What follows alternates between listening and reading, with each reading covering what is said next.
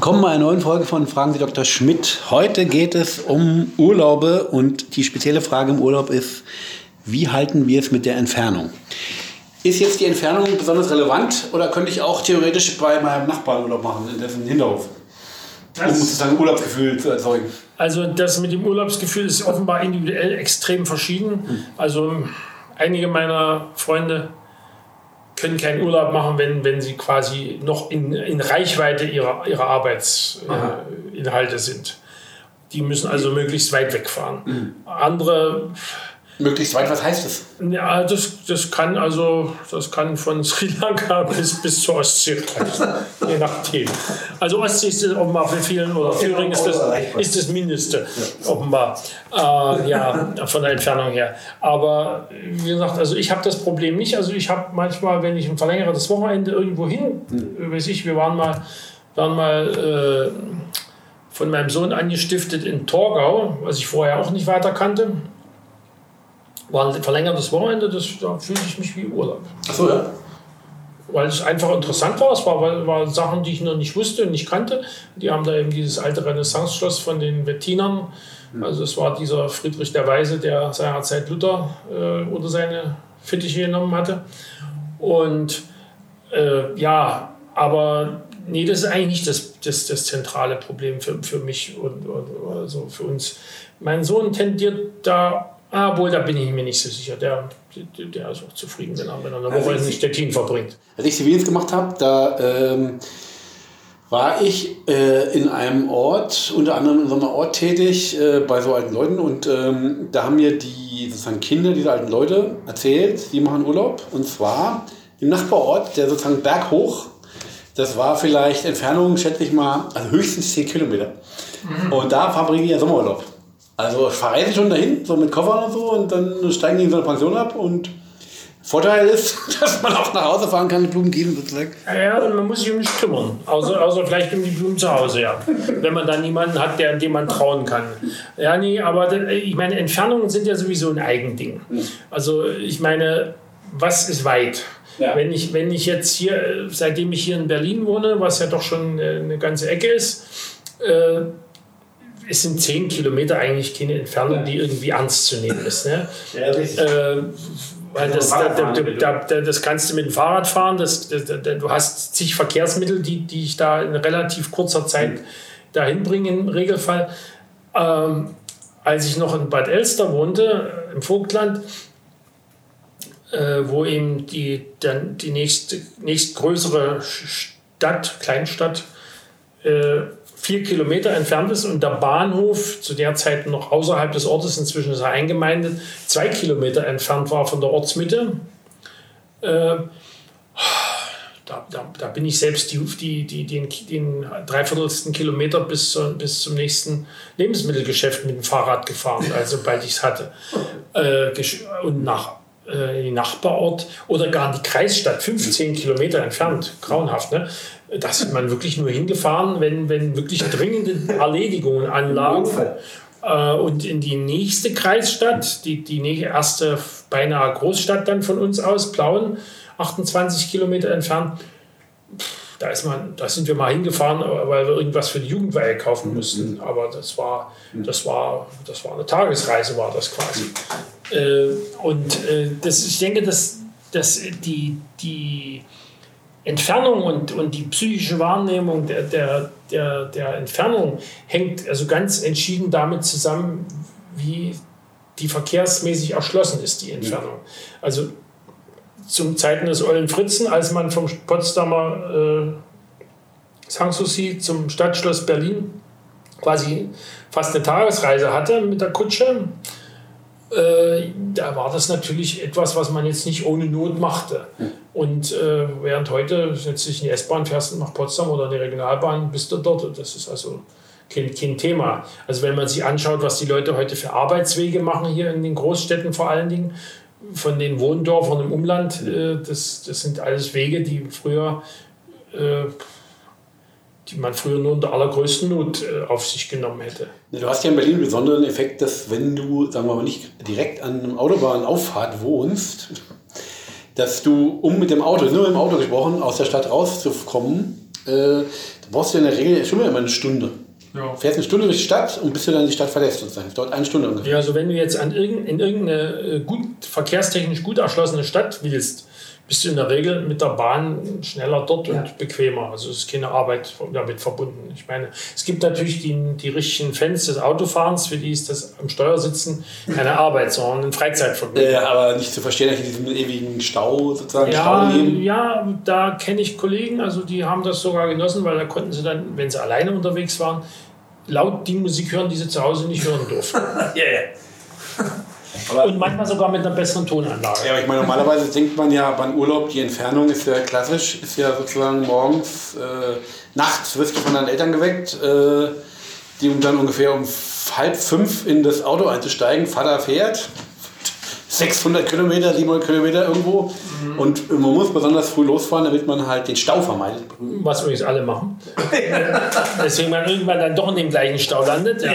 Aber wie auch immer, nee, also ich bin ja, ich bin ja, wir sind keine Autofahrer und meine Eltern waren auch keine. Bei meiner Frau war es anders. Die sind auch in der Regel alles mit Auto und so, mhm. genau wie du es beschreibst. Mhm. Aber bei uns ist das, spielte das gar keine Rolle mehr dann. Also mein Sohn kennt dann also nur Bahnfahrten. Mhm und, äh, oder Bus im Einzelfall. Und da, ja, da hast du ja nicht viel davon, wenn du jetzt besonders früh, aber du hast was davon, wenn du, als es sowas noch massenhaft gab. Jetzt beginnt es ja wieder zu entstehen, Nachtzüge, mhm. dass du natürlich sozusagen den Weg verschläfst. Ja, aber wenn man im Nachtzug schlafen kann, ich kann das ja nicht. Ja, das ist dann Pech. so. Das ist dann wirklich Pech. Aber das, da habe ich also keine, keine, Schwierigkeiten damit. Wenn ich nicht gerade äh, in, in, in, dem klassischen Sechser-Liegewagenabteil ja. mit drei Schnarchern äh, äh, verpackt wäre, dann, dann ist es natürlich heikel. Aber ich glaube, selbst dann schlafe ich. Also ich kann mich erinnern, ich habe beim Studium zweimal beim sogenannten Austauschpraktikum, ja. wo, wo ich in der äh, damaligen Sowjetunion war, sind wir mit dem Zug nach Moskau und dann von Moskau nach Leningrad, also heute Petersburg, dann über Moskau nochmal nach Kiew und von Kiew dann Retour über Brest. Das war alles mit dem Zug und das war in der Regel mit dem Liegewagen. Also ich kann mich jetzt nicht erinnern, dass ich da jetzt schwer, schwer an Schlafmangel gelitten hätte. Ja, aber ich meine, äh, je größer die Entfernung, desto äh, sozusagen fremder oder anders ist ja sozusagen die Umgebung das ist natürlich, das ist natürlich der Punkt, der wahrscheinlich bei vielen Leuten auch hilft, die Distanz äh, zu dem, zu dem Arbeitsstress, von dem sie sonst nicht so leicht loskommen. Ich meine, es gibt ja recht viele Leute, also das erklärt ja auch diese ganzen Burnout-Probleme. Also neben der Tatsache, dass, dass es meistens Leute ereilt, die das meist begründete Gefühl haben, dass sie nicht entscheiden können, wie sie ihre Arbeit machen, hm. sondern dass andere darüber entscheiden. Aber daneben, äh, wenn die, die, die, die bringen dann ihre Arbeit in der Regel mit nach Hause und haben deswegen dann oftmals auch Probleme mit dem Schlaf und sich da sozusagen davon zu erholen. Die brauchen natürlich mit Sicherheit diese, diesen, diesen großen Abstand. Und da ist man natürlich, wenn man in irgendein Land fährt, wo, wo die Kultur fremd ist, sicherlich ganz gut aufgehoben. Obwohl die Masse der deutschen Touristen, habe ich ja den Eindruck, fährt ja eher gerne an einen Ort, wo eigentlich alles ist wie zu Hause, nur mit Sonne und Wasser. ja, ja. Also ich meine, die normalen Ostseeorte sehen ja aus wie so Fußgängerzonen am Wasser. Ja, manche mehr, manche weniger. Ja. Also es gibt da, ich meine, es gibt ja nicht nur die, die, die extremen Fälle, es gibt auch kleinere Orte, die, die nicht ganz so bescheuert sind. Also interessanterweise war der einzige Ort, den mir da in diese Richtung einfällt, war im westlichen Teil in Schleswig-Holstein. Äh, aber trotzdem ist ja bei der Entfernung ist ja äh, auch äh, sozusagen dieser Effekt, dass ähm, wenn du wohin gehst, wo du noch nicht warst, dann dauert das Ewigkeiten. Äh, und klassisch ausgedrückt hier das Kind, wann sind wir endlich da, fragt das immer. Und wenn du aber auf dem Weg zurück bist, ist die gleiche Entfernung subjektiv kürzer. Wirkt so sozusagen. Ja, das mag wohl so sein. Das äh, ist auch, das ist auch, wenn man so einfach plötzlich irgendwo hingeht und dann wieder zurückkommt, ja. dass man in der Regel hat man das Gefühl, dass der Heimweg, wenn nicht gerade irgendwelche besonders äh, heftigen Verkehrserschwerungen ja, ja. Äh, stattfinden, was einem Berlin natürlich auch manchmal widerfährt, äh, dann, ja, also ich denke, das ist ein rein psychologischer Effekt, der also zwei, zwei Seiten hat wahrscheinlich. Einerseits, wenn es ein unbekannter Weg ist, ist natürlich der, der Hinweg einfach schon deswegen länger, weil, weil einfach mehr neue Eindrücke stattfinden. Und das wäre doch theoretisch kurzweilig. Oder eher anstrengend, wenn ja, das anstrengender geht. Das ist, das ist komisch. Das ist komisch. Das habe ich auch immer gedacht, dass wenn, wenn mehr passiert, dass es dann ein äh, kürzer vorkommt. Aber es gibt mehrere Studien über, über die, die, die, das Zeitgefühl. Also eine davon hängt, hängt sich daran auf, was, was ich ja auch schon beobachte. Je älter man wird, desto schneller geht alles. Hat man das Gefühl, also das Jahr ist einfach viel schneller vorbei. Schon wieder Silvester. Nee. Müssen wir schon wieder Gedanken machen, was machen wir Silvester, um Gottes Willen.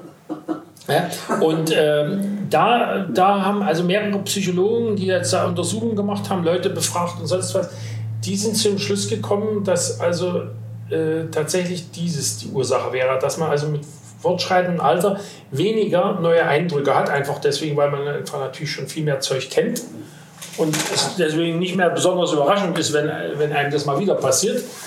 Und zum anderen, weil das war auch noch eine Studie, die, die mehr so an dem Neurologischen festmachte, Wasser, äh, die äh, sagte aus, dass man mit fortschreitendem Alter wesentlich langsamer Bilder verarbeitet im Gehirn.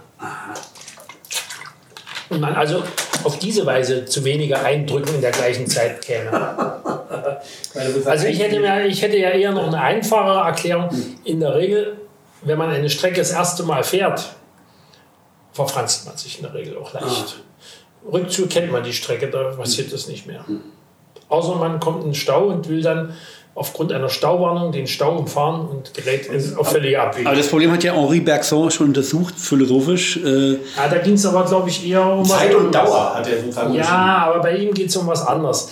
Der will ja sozusagen die Naturwissenschaften in ihre Schranken weisen.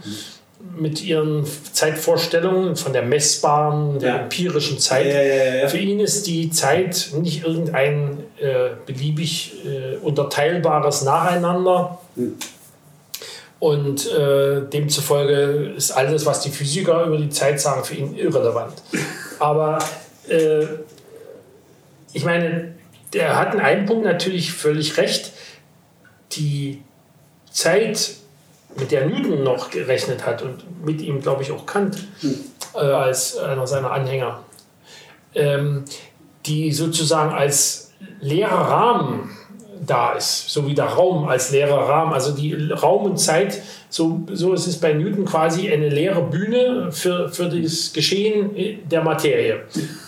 Und das, äh, das hat ja dann mit Einsteins äh, allgemeiner Relativitätstheorie spätestens eigentlich schon ansatzweise mit der speziellen ähm, ein Ende gefunden als, als physikalische Weltsicht.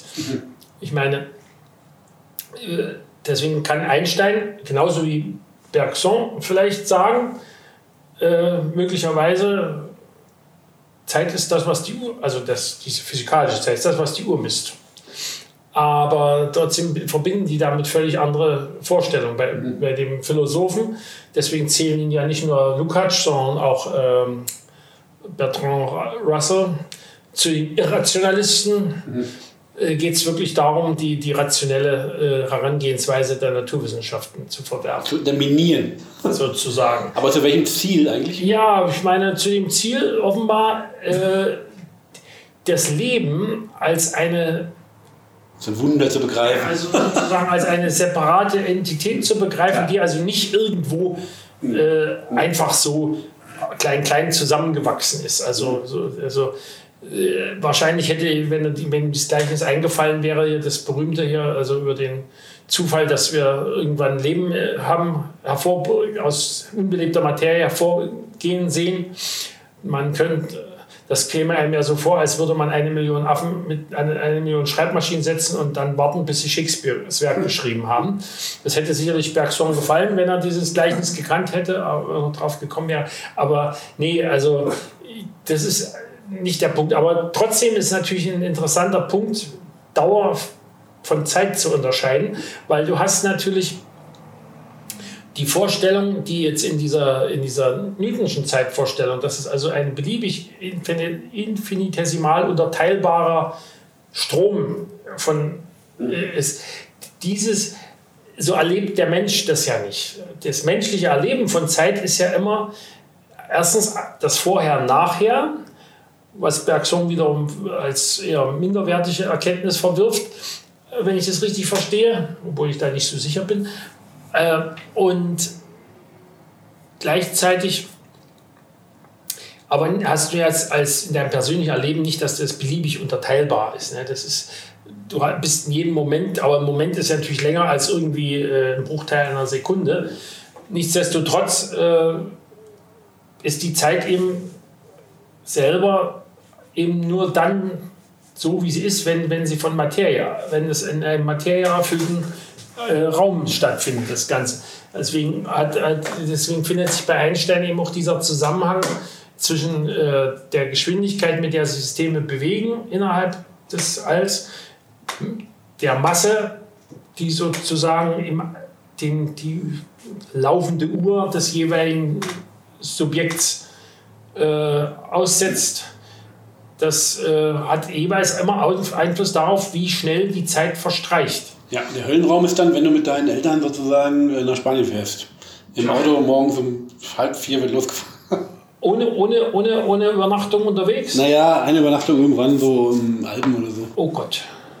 Nee, also das habe ich einmal mitgemacht. Äh, nicht, da, da hatten, sind wir irgendwie kurz nach der Wende, äh, das hatten wir da irgendwie von, von dem damaligen Partner meiner, meiner Schwiegermutter uns überreden lassen, ihn zu einem Schachturnier nach äh, an die Costa Brava zu begleiten. Aha. Und das fuhr, fand mit einem Bus statt.